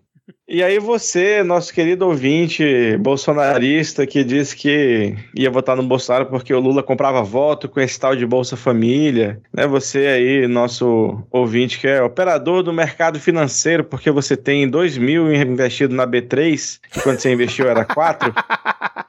Você aí também, o nosso ouvinte, que é rentista em geral, né? Que é, ganha 10 mil reais por mês e acha que está mais perto do Elon Musk do que do Gari, da sua rua. E aí, o Bolsonaro pode ficar comprando voto com política de assistencialismo, de paternalismo? Não era errado fazer isso? Agora vai, como é que é? Vai dar o braço a torcer? Como é que é? Agora, agora ele quer apenas ajudar os pobres que ficaram na miséria por conta de governadores e prefeitos que mandaram fechar tudo, cara, por conta da pandemia. Você não entende que ele só quer o bem, a liberdade né, do povo, como a própria AGU disse aí na, no pedido de direito de resposta na capa da Isto É. Não sei nem se a gente vai comentar isso aqui, cara. Se a gente não comentar. Não, vamos para isso agora. Já puxou, cara. Porque isso aqui é, é, é. Cara, isso é suco de bolsonarismo no governo. Isso aqui é suco de aparelhamento. Eu vou ler. Isso aqui saiu no portal J. E para quem não acompanhou, a Isto É lançou uma capa no, no dia, último dia 15 com a foto do Bolsonaro, com a palavra genocida no lugar do bigodinho de Hitler. Ele tá a cara do, do Hitler, só que ainda mais infestado por fungo, é um Hitler zumbi, e com a, os dizeres na capa: as práticas abomináveis do mercador da morte. E essa capa repercutiu bastante e a União pediu direito de resposta. A AGU diz que requer nova capa que diga que o presidente defendeu a vida, o emprego e a liberdade. E já, bom, já seria estranho isso, você pedir, nossa, a imprensa resolveu fazer crítica ao governo, vamos ter que pedir um direito de resposta e exigir que a, a, a revista faça uma nova capa elogiando o governo. Não bastasse isso, existe uma proposta ali de, de capa. E a AGU afirma que essa veiculação não condiz com a verdade dos fatos e que a notícia veiculada atinge direta e indevidamente a imagem do presidente da República como chefe de Estado e do governo no país e no exterior. A AGU ainda recomenda que se substitua o título em edição próxima de Arquiteto da Tragédia por Vidas, Empregos, Dignidade. Na capa, Bolsonaro aparece acenando em um desfile de 7 de setembro, além de abraçado por brasileiros. É, cara, acesse assim, e veja essa capa, por tem o favor. Bolsonaro três vezes nessa foto. Sim. Vamos, vamos lá fazer o hashtag pra cego ver, hashtag descrição demais. Tem ao fundo, né, o povo, assim, meio amarelado, meio desenchabido. Aí no meio tem um, um losango na vertical, onde aparece ao fundo o Bolsonaro nos Rolls Royce presidencial, com uma criança claramente descontente no colo. Aí mais à frente do Rolls Royce, prestes a ser. E aí eu estou torcendo para que seja essa a intenção, né? Prestes a ser atropelado pelos Rolls Royce presidencial. Está de novo o Bolsonaro acenando assim, né? Naquela posição que inclusive faz alusão ao personagem onde ele estava na, na, na, na capa anterior. Não sei se o pessoal percebeu, se foi intencional. Depois da, absolu da absolvição do Felipe Martins, a gente fica meio confuso, né? De saber o que, que pode e o que não pode. E aí na frente, né? Ele está de novo sendo abraçado por duas pessoas que precisavam de 50 reais para comprar comida. E aí aceitaram fazer esse gig maldito aí. E embaixo, escrito em letras brancas: Governo Bolsonaro defendeu a vida, o emprego, a liberdade e a dignidade. E aí, na diagonal, assim, marca d'água, escrito direito de resposta. Cara, é surreal. É, Mas eu, achei, eu gostei da, do cuidado que eles tiveram, que eles usaram até a mesma fonte lá do, do título da Istoé, né? Pra ficar igualzinho, assim. Foi uma coisa trabalhada. Mas eu achei... O nosso dinheiro paga essas pessoas. É, cara. O nosso dinheiro está sendo utilizado para pagar funcionário público, para poder passar o dia. No, nem sei se aqui foi no Canva, foi, não foi no Photoshop que isso Não aqui foi foi, no feito. Photoshop nem fudendo Não foi no isso. Photoshop. Para compor uma imagem com uma colagem extremamente tosca e querer obrigar um, um veículo jornalístico a fazer propaganda do governo. É isso. Nosso dinheiro está sendo usado para pagar esse tipo de trabalho. É, o primeiro direito de capa, né? Da história do, do, do Brasil, né, cara? Não é só direito de resposta, é direito de, de capa. Mas eu Direito achei. de resposta não é mais uma notinha ali que você bota na página 15 no final do negócio, né? Agora É. tem que ser na capa. Exatamente. Mas eu achei interessante que alguém comentou assim: não, agora eles estão querendo atualizar, porque se antes ele tava na capa parecendo o Hitler de 43, agora eles querem que ele pareça o Hitler de 39, que era exatamente isso, abraçando crianças, né?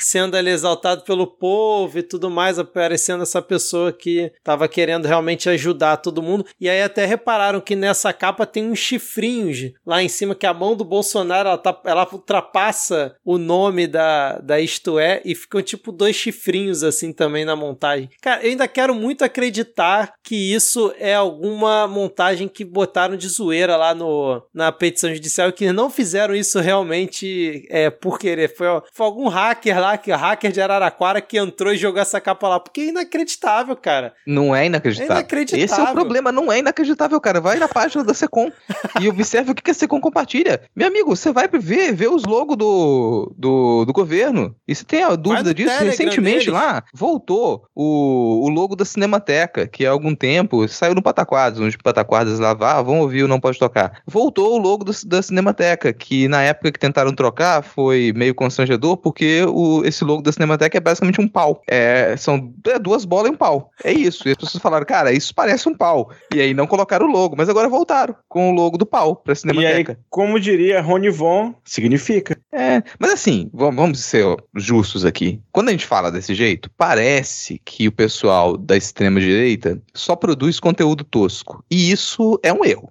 Isso é um erro de análise. A gente brinca muito tá ali, você tem uma crise estética nítida, mas você tem muito investimento para a produção de material impactante dentro da extrema direita. E aí vale comentar aqui o caso do Brasil Paralelo, que é essa produtora que ficou conhecida aí por alguns filmes que eu não recomendo, ou recomendo também para vocês observarem o nível de produção que se tem por trás, porque é muito dinheiro investido e profissionais que sabem filmar, sabem roteirizar para te dar a impressão de que eles estão tentando salvar o Brasil da onda comunista de verdade, a Brasil Paralelo, ela fez uma parceria com G10 Favelas e vai distribuir 500 bolsas para acesso aos seus conteúdos, conteúdos que, como eu disse, eles são é, conspiratórios, mas são vendidos como verdade, são conteúdos de conspiração vendidos como verdade, para poder e, vender a ideia né, de que o Brasil está sempre sob uma ameaça comunista, e as crianças jovens, adolescentes, vão poder agora é, estudar, ter acesso a discussões sobre escola e família, é, a formação para a vida familiar, o casamento, criação dos filhos, e é claro, né, a luta contra o comunismo. Eu vou deixar aqui na, depois na descrição o link de um vídeo do Meteoro, que tem muito bom explicando né, de onde veio o Brasil Paralelo. É uma rede que ela diz que é a única né, desses canais de, de mídia independente que não recebe dinheiro de ninguém, de nenhuma instituição, só recebe dos seus patrocinadores, dos seus apoiadores, pessoas que assinam o seu conteúdo. Né? E aí tem vários tiers lá de, de, de apoiadores, e o último, que custa R$ 49,90, é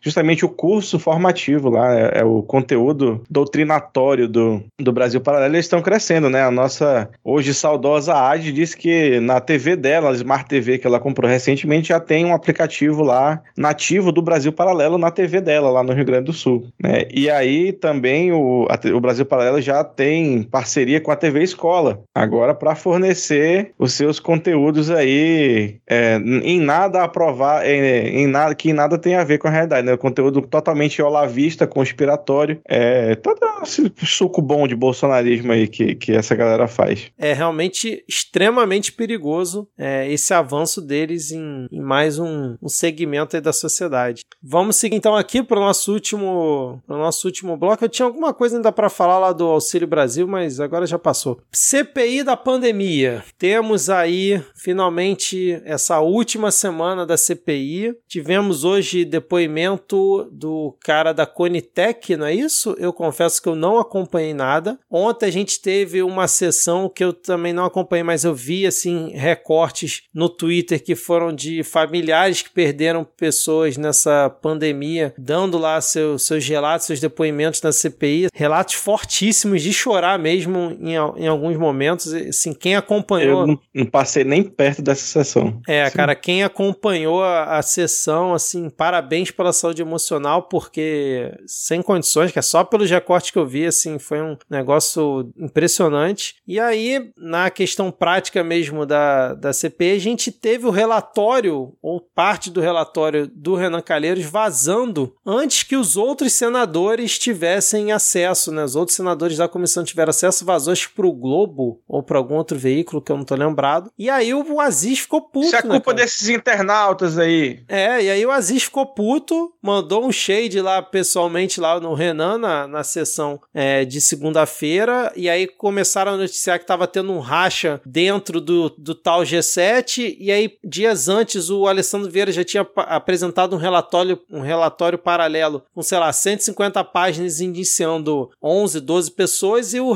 chega o relatório do Renan com mil páginas indiciando 70 pessoas, imputando 11 crimes aí nas costas do, do Bolsonaro, inclusive, inclusive o de genocídio, que o, o jornal Globo fez um editorial dizendo que, que não tem como garantir que realmente ocorreu um genocídio, que é, talvez seja muito exagerado. O pessoal na Globo News também indo nessa, nessa mesma linha. E parece que o relatório seria lido, parece que vai ser lido amanhã, né? Dia 20, um dia depois aqui que a gente está gravando. Então, pro, provavelmente quando o episódio sair já vai ter tido mais repercussão. Mas Queria saber o que, que vocês acham aí. Ficaram satisfeitos com os crimes Acabou imputados? de sair, a, acabou de sair. O Omar acabou de anunciar que vão retirar a acusação de genocídio contra a população indígena e de homicídio do relatório. E ele falou que. É que acabou, tipo, tem, sei lá, 20 minutos a reunião. Falou que o mais importante é que eles saíram unificados da, da reunião. E assim já Isso serve é para falar. Isso é o mais Isso importante. Isso aí já serve para você que ficava, que por acaso não tinha ouvido ainda, todos os episódios que eu falo mal do Omar e parar de defender o cara do Omar, filha da puta. É, agora de volta à realidade, né, cara? Omar, Renan Calheiros, a galera toda que. Assim, a gente precisava de, entre aspas, precisava deles para que realmente é, tivesse algo ali que incomodasse o Planalto, mas a gente sabia que, quem eram as figuras, né? Sabe que eu, te, eu tenho uma certa preguiça muito grande dessa, dessa discussão sobre genocídio e não genocídio, porque em história isso atravessa décadas, assim. Tem uns 100 números de situações em que governos eles praticaram genocídio, tudo registrado, tudo documentado. Não teria o que discutir, tá ali, foi feito, tá configurado, mas você fica naquela, não, não foi. E aí o governo vai nega, não, não foi, a gente não aceita nenhuma acusação. E aí vai depender de um ou outro país, depois de muito tempo, aceitar, não aceitar, não aceitar, para poder se criar uma concórdia e falar, sim, foi. E costuma demorar muito tempo. Que é é uma discussão meio ridícula, porque tá ali configurado. Você tem a descrição do que é genocídio e o governo praticou genocídio. Ponto, sabe? Mas você vai ter diversão nessa acusação eternamente. É o mesmo tipo de, de preguiça que me dava e me dá até hoje pra galera que continua a achar que não aconteceu o golpe em 2016. Sabe? Tá tudo ali, escrito, dado, os fatos são conhecidos, mas a pessoa continua a negar a realidade. E claro, esse seria o, o crime ali mais pesado de todos e que na interpretação do relatório da CPI, é, isso dificultaria que você conseguisse fazer com que a CPI ela tivesse consequências práticas, porque isso chamaria mais atenção do que o resto, se entraria nessa discussão sem fim, enquanto outros crimes que é mais fácil que você consiga fazer com que se abra uma investigação, um inquérito em cima daquilo, que isso seja feito. Então esse é o tipo de estratégia. É a discussão da preguiça, porque você já vai encontrar jornais e textos de opinião que vão dizer não, não é, que é isso, gente? Vocês estão exagerando. E é aquela mesma coisa também, você resolve chamar nazista de nazista, não, que é isso, tá exagerando. Só porque a pessoa tem uma suástica tatuada na testa, ela é nazista? Que é isso? Exagero. Isso é um símbolo budista. Mas assim, Só- vocês. Mas vai falar da CPI ainda? É, era só perguntar Ah, se tá. vocês esperam que realmente vá ter alguma consequência esse relatório, porque agora o relatório vai ser encaminhado para o Augusto Aras, né, para PGR, principalmente em relação às acusações do Bolsonaro. E como bem disse a AD, né, o pessoal fica falando, ah, agora tem que ver se o, se o Aras vai tomar providências, lembrando que engavetar é uma providência, né, cara? Então é sempre bom a gente ficar de olho. Mas vocês acham que o, o próprio Alessandro Vieira e o Contarato estavam falando ontem no Roda Viva, inclusive achei uma boa entrevista, assim, né? O Alessandro Vieira defendendo mais um ponto, o Contarato indo ali contra algumas coisas, mas debate, sim, alto nível, é, falando que mesmo que o Aras, sei lá, é, se omita de realmente dar prosseguimento às acusações de Bolsonaro, existe uma forma lá deles é, meio que entrarem com uma ação, que agora eu esqueci o nome, para obrigar que seja dado andamento à situação. Mas se no caso o Aras realmente der alguma, a- algum andamento, né, e a- atuar pelo arquivamento, acredito que não vai ter muito o que se fazer, não sei o que, que vocês acham, mas eu confesso que assim, é uma coisa que vai incomodar o governo, você vê pelo desespero aí da base governista, Jorginho Melo, Marco Rogério fizeram notinha de repúdio contra o relatório, pipipi, popopó, então vai incomodar o governo, porque o relatório vai ser aprovado, provavelmente, mas eu ainda fico ali com, com o pé atrás que realmente vai ter alguma consequência prática em relação a essa galera, principalmente que nem o Braga Neto tá sendo indiciado, cara. O cara era o chefe ali do gabinete que comandava tudo, pelo amor de Deus. Mas também você tá querendo demais, né? Eu acho que vão, vão prender peixe pequeno. Aí, se o Bolsonaro, sei lá, daqui a uns 20 e poucos anos, 30, depois tudo prescrever, que ele não puder, tiver morrido, aí vão fazer uma condenação simbólica, se fizerem, e é meio que isso. Né? Eu acho que vai, vai pegar pra que a galera ficar vendendo vacina em, em porta de shopping. Isso aí eu acho que deve pegar, porque é gente que nunca teve ninguém grande por trás. Mas até pra galera da Prevent tá, tá arriscado, não dá nada, né, cara? Os donos não. Talvez dê pra aquele idiota que foi lá que, que tava colocando o pescoço dele, a cabeça dele a prêmio por, por um dinheiro que não era dele. Tipo, nenhum militar não vai pegar nada, porque a justiça militar é uma piada de péssimo gosto. A justiça civil já é uma piada de mau gosto. A justiça militar ela consegue ser mais risível ainda. Então, a, o que a CPI é, teve até um, um texto, acho que do Léo Rossato, que saiu até no Meteoro depois, falando que a CPI já deu certo. Então acho que é, meio que fica nisso que os efeitos da CPI são os que ela fez durante. Sim. Né? Para depois só vai prender peixe pequeno porque é Brasil, né? E aí não tem muito para onde correr. Não concordo. Primeiro, assim, o Aras ele vai encaminhar a abertura de uma série de investigações. Quando você tem um relatório de 1.200 páginas e 70 acusados, isso para o Aras é muito confortável, porque se ele abrir investigação para 50 dessas pessoas e deixar 20 de fora, vai, ele já está cumprindo o papel dele. E aí meio que escapa da discussão. Opa, desses 50, 50 aqui vão ser investigados agora, eu tô abrindo processo contra eles. Já vai, já Pode, vira notícia, né, cara? Já vira notícia, é, tá bom. E, e algumas dessas, desses crimes dos quais o Bolsonaro são acusados, eu acredito, inclusive, que o Aras vai abrir essa investigação contra alguns dos crimes, não contra to, com todos os crimes, mas para alguns desses crimes que vinculam o Bolsonaro. E ele vai ter feito o papel dele, jogou para frente. Porque o Aras, ele tá numa situação muito confortável. Ele tá muito seguro depois que ele foi reconduzido ao cargo, então ele não tem essa amarração. Ele não vai querer ser o protagonista protagonista dessa cena. Ele não vai querer chamar atenção para si. Então ele vai simplesmente abrir investigação para pelo menos 50 daquelas pessoas e incluso alguns crimes contra o que praticados pelo Bolsonaro. As consequências dessas investigações é que é uma coisa a médio, pelo menos a médio prazo. Então muita gente vai perder isso de cena enquanto isso acontecer. Aí vem as consequências que elas são mais rápidas, como o Diego bem comentou, para peixe pequeno. E eu vou dizer que todo mundo, toda instituição, e vale para governos de estado também, para outras autoridades, que elas embarcaram na alucinação cloroquina, vai pegar. Isso para mim é um dos. Na, é, mesmo na época que o governo começou a liberar verba para fabricação de cloroquina, pegou. E aí tem um ponto que ele, no pós-CPI, depois de todo esse ganho que a gente teve com a prática da CPI, enquanto a CPI acontecia, vai ter um, um constrangimento generalizado nas relações entre as Forças Armadas e o governo Bolsonaro. Porque as Forças Armadas estiveram diretamente ligadas a uma série de situações controversas e que vão estar envolvidas nessas investigações. E há de se fazer algumas escolhas. Inclusive, inclusive com relação ao caso cloroquina. Porque se o exército, principalmente, ele se mantém ligado muito intimamente ao governo, ele não abre mão de, opa, não vou proteger o governo Bolsonaro, tô abrindo mão, que siga essas investigações contanto que livrem a gente, a gente não vai ter nada a ver com isso. Mas se quiser defender o ponto, aí vira o problemão. Porque se vocês resolverem se defender junto com o governo Bolsonaro, já está demonstrado no relatório aqui que o investimento que se teve em torno da, desses remédios ineficazes e para não compra de vacina, ele resultou na morte morte de centenas de milhares de brasileiros, você não tem mais dúvida. Eu acredito que o exército vai dar dois passinhos para trás e falar: estou de boa onde estou, não tenho por que me envolver a esse ponto para poder defender esse governo. Vou largar a mão e eles que se ferrem para lá. Isso inclui perder algumas coisas. Uma das figuras que vão ser colocadas na berlinda ali, que vai se tornar tópico de discussão,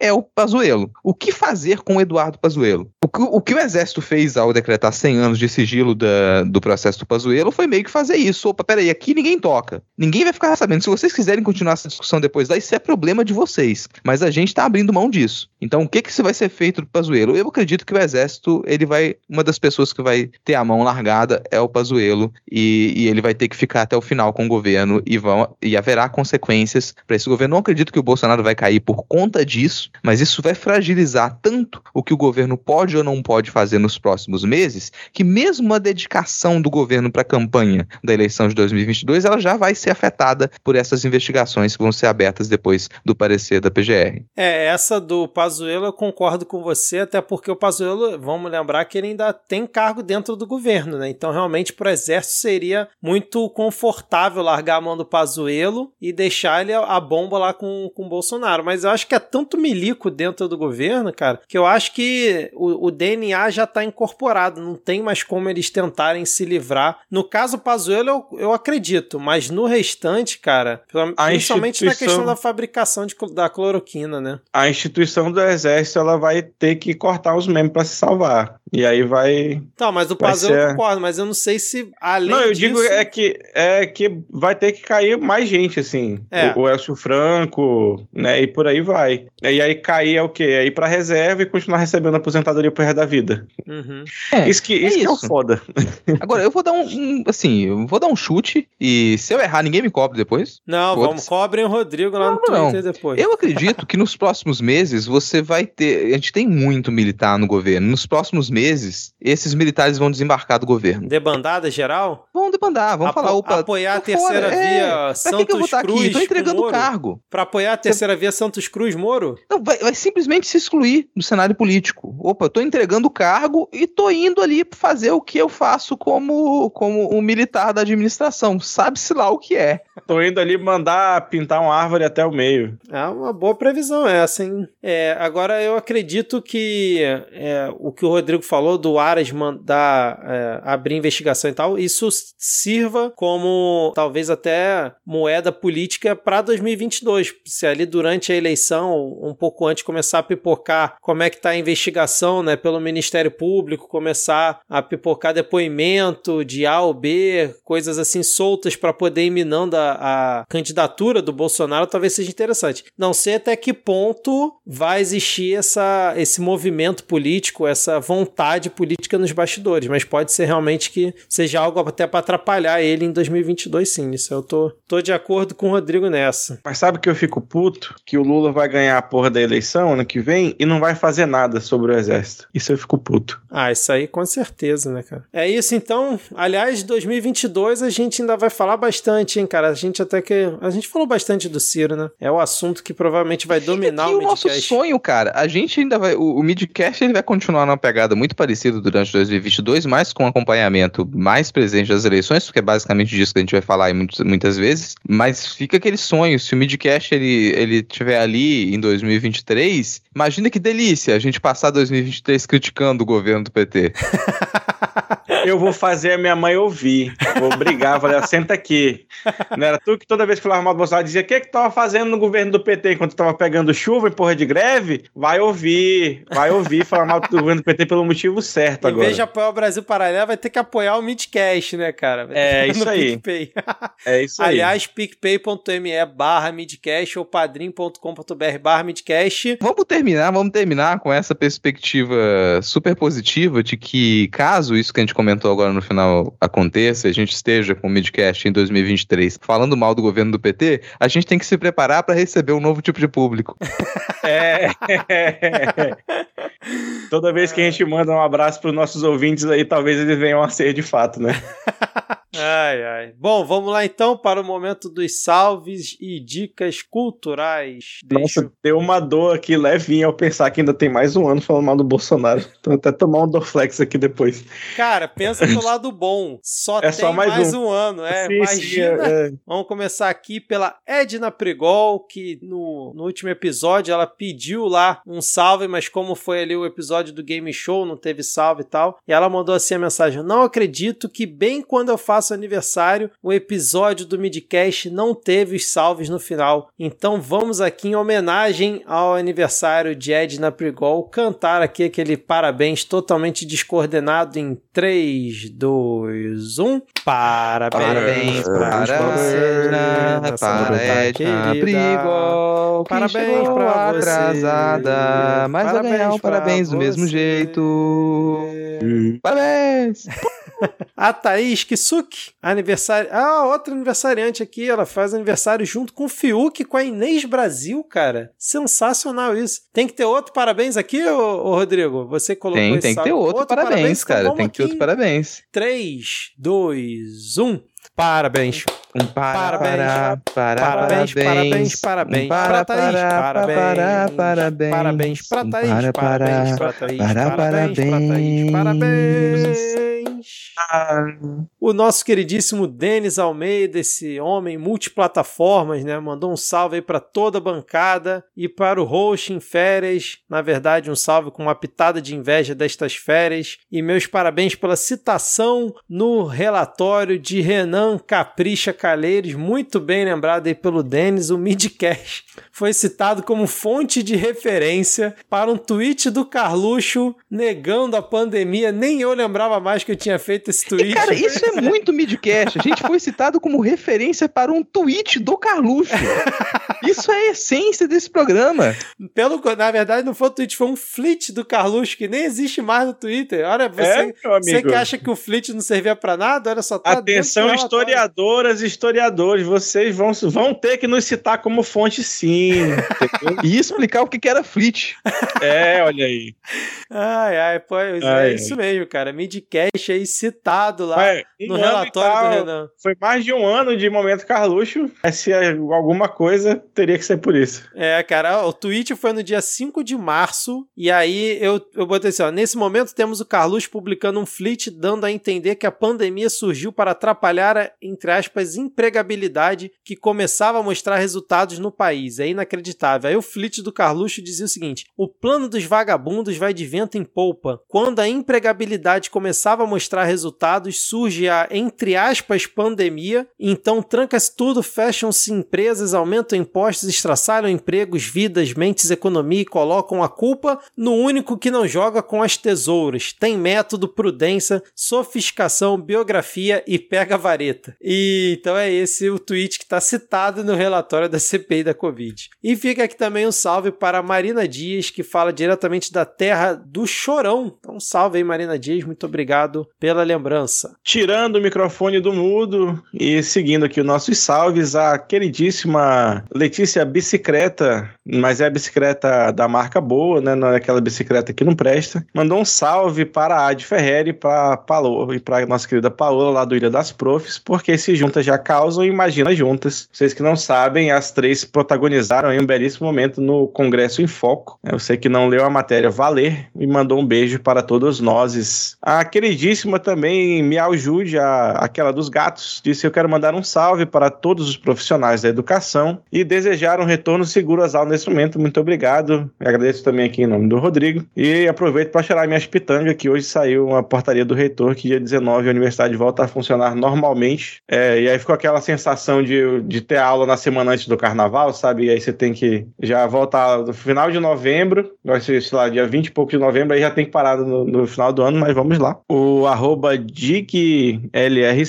disse: mande um salve para a Bahia, um salve para a Bahia, em especial para o extremo oeste, onde ele se encontra. São Desidério é o nome da cidade, então salve para para São Desidério, extremo oeste de Bahia, mais perto de Brasília que de Salvador. Vivemos no limbo entre o esquecimento do governo do estado e a independência pelo agronegócio. Não necessariamente que isso seja bom de forma nenhuma, muito inclusive. E o também sempre presente, arroba Rafael Lobate, disse: Quero saber qual é a sensação de saber que toda a merda que se fala aqui pode parar no documento da mais alta Câmara Parlamentar deste país. Eu só queria dizer para o Rafael que não defenda negacionismo que você vai estar safe, não vai aparecer em relatório nenhum. Rene, Rene disse: mandem um salve pra minha gatinha Antifa, que faleceu mês passado, por favor. Ela era cega e convulsionava, viveu só quatro anos, mas era o amor da minha vida e a saudade tá foda. Então fica o salve aqui pra gatinha Antifa, tá sendo Antifa lá em cima, ficam as memórias. E um abraço aí pra Rene. Danilo FM disse: um salve a todos e parabéns a quem ganhou o game show do último episódio, que eu não vou dizer quem foi, porque isso seria um spoiler, já tá no Twitter, mas enfim, vamos preservar o spoiler aqui, salvo Danilo FM. A Taíde Júnior disse: manda um salve para mim e para minha dona Maiara, a esposa de Ataíde. Vocês são ótimos. Salve para Taíde, salve para Maiara.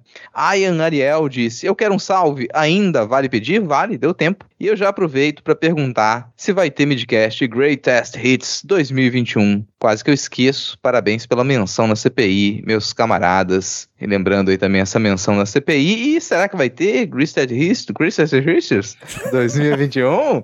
Talvez, cara. A gente tá assim, tá cada vez mais gostando da parte da, das paródias do programa, porque todo o resto deixa a gente muito puto da vida. Uma, uma coisa a gente adianta. As chances de ter um Greatest Hits, elas são exponencialmente maiores do que a chance de ter uma retrospectiva. Com certeza.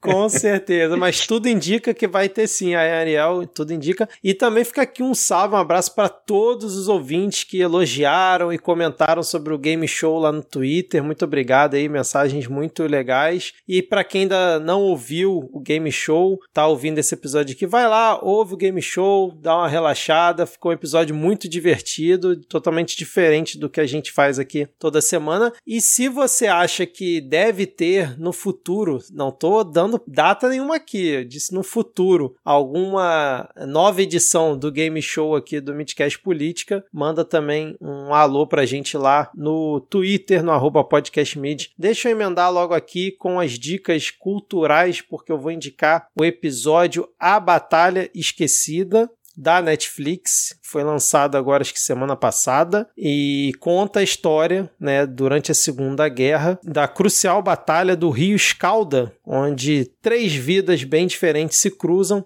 e aí você vai assistir o filme, né, sob a perspectiva dessas três desses três personagens aí do filme. É um filmezinho legal, apesar de ser a batalha, falar sobre a Segunda Guerra, não tem tanta ação assim, mas recomendo, foi um filme bem legal, gostei de assistir. Então fica aí, aí a batalha esquecida. Vendendo, o Vitor que tava vendendo o filme pro público que gosta de filme de Segunda Guerra, não vende para ninguém no final. Fala, você que ia ver pela porrada, não tem porrada.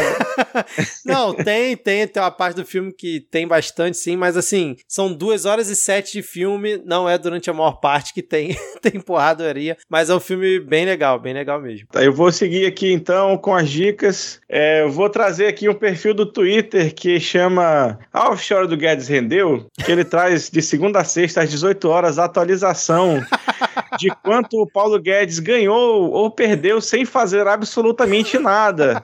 nem pelo país e nem pelo seu próprio dinheiro, a não ser é, derrubar, é, fazer o dólar subir de propósito. Mas aí, a título de informação, né? Já hoje, né? Aqui. Dia 19 de outubro, a offshore do Guedes rendeu 689.700 reais, enquanto ele passava raiva com o Bolsonaro na reunião. Então, você aí que trabalhou hoje o dia inteiro e você é um empresário de sucesso e acordou às quatro da manhã e foi no Ceasa e tá indo dormir agora, 11h50 da noite, você ganhou 600 mil reais hoje? Não? Você é pobre, cara. Segundo, eu quero fazer uma antidica, né? Você quer dizer que você, antidica, uma pessoa, é, é uma dica para não ver, é uma recomendação, um aviso. Você que é uma pessoa, entendeu? Uma pessoa cristã, heterossexual de bem, da família tradicional brasileira, não veja o reality show Casamento às Cegas Brasil do Netflix, porque você vai aprender a detestar homem, você não vai mais querer ser uma boa mulher cristã e casar com um varão de Deus. E por último, é o que eu já falei lá mais cedo, né? O vídeo do Meteoro sobre o Brasil Paralelo, que tá aí na, na descrição para quem não viu. Então, quer dizer, só reforçando, não é para assistir Casamento às Cegas. A boa mulher cristã não deve, porque ela vai Entendi. sair de lá é, não mais heterossexual, de tanto passar raiva vendo o homem falar merda. Então fica aí, ó. Se você é um varão de fogo, uma varoa de fogo, gente, primeiro, bora mudar isso, né? Bora mudar esse posicionamento da vida aí. e para quem não é um varão, uma varoa de fogo, fica a minha recomendação de podcast. Podcast que eu recomendo, a gente tá em outubro, né? O mês do horror. Então, um podcast sobre filmes e séries de horror, que é o Não Apague a Luz. Então, Apague a Luz já tem episódios sobre Round Six, O que Fazemos nas Sombras, A Menina que Matou os Pais e o True Crime no Brasil, esse péssimo filme. tem vários. Já tem assistiu, 14 cara? Já assistiu? É ruim mesmo? Cara, eu assisti o primeiro e assim, eu não consegui assistir o segundo. Não foi possível. Eu Não Cara, consigo o que eu achei louco O primeiro que você fala é a versão do depoimento dele? E Não interessa qual, era eu assisti um. Não, Eu é porque um. assim, é porque um, a versão do depoimento dele é assim, umas cinco vezes mais bem feito do que a, a versão do depoimento dela. Então, eu se assisti você a versão do depoimento dela, mas precisaria ser tipo, cara, um milhão de Eu não vezes. tô dizendo que é bom, só tô dizendo que eu, eu, eu, eu tava com medo de ser The Other Way Around, foi foi eu falar, cara, você achou muito ruim o que é, o que é melhor. Mas não, foi o dela. Mas, É, mas dá, você não já. com- Não é pra assistir, porque tava na minha, na minha lista aqui, Não, cara. assiste, cara, assiste. Cara, o que Cara, eu achei. assim, eu tô dando a minha opinião Você tá de de que eu assisti um Assiste. e não deu pra eu continuar assistindo. E eu quero que quem tá ouvindo essa opinião considere que eu sou um fã de filmes do Nicolas Cage. Eu sou capaz de me divertir com o fundo do poço da produção do Nicolas Cage. E eu não consegui encarar esse Mas filme. assim, Só um A comentário. versão. Ah, só um comentário baseada que, eu, que eu achei Fala. muito doido isso, é que a Carla Dias, que tá estrelando esse filme, ela tá estrelando a campanha do Mac Dia Feliz, cara. Eu achei, assim, uma escolha um pouco não muito legal, cara. Achei Mas é, não, não existe mídia ruim, o, o- o Rodrigo. O importante é falei mal, falei bem, fala de mim. Mas, cara, É. a diferença de qualidade entre os dois é gritante, cara. A produção realmente quis vender uma história muito mais do que a outra. Não que a outra fosse incrível, mas enfim. Não, eu, eu, eu sou um defensor da ideia de que filme ruim é bom. E que quando você trabalha com afinco para que um filme seja muito ruim de propósito, isso dá resultados maravilhosos. E a gente tem exemplos absurdos assim como isso, como a franquia Crepúsculo, que eu acredito que era essa a intenção. Você reúne é, o melhor que tem de atores e atrizes e equipe para trabalhar para você produzir algo que seja realmente ruim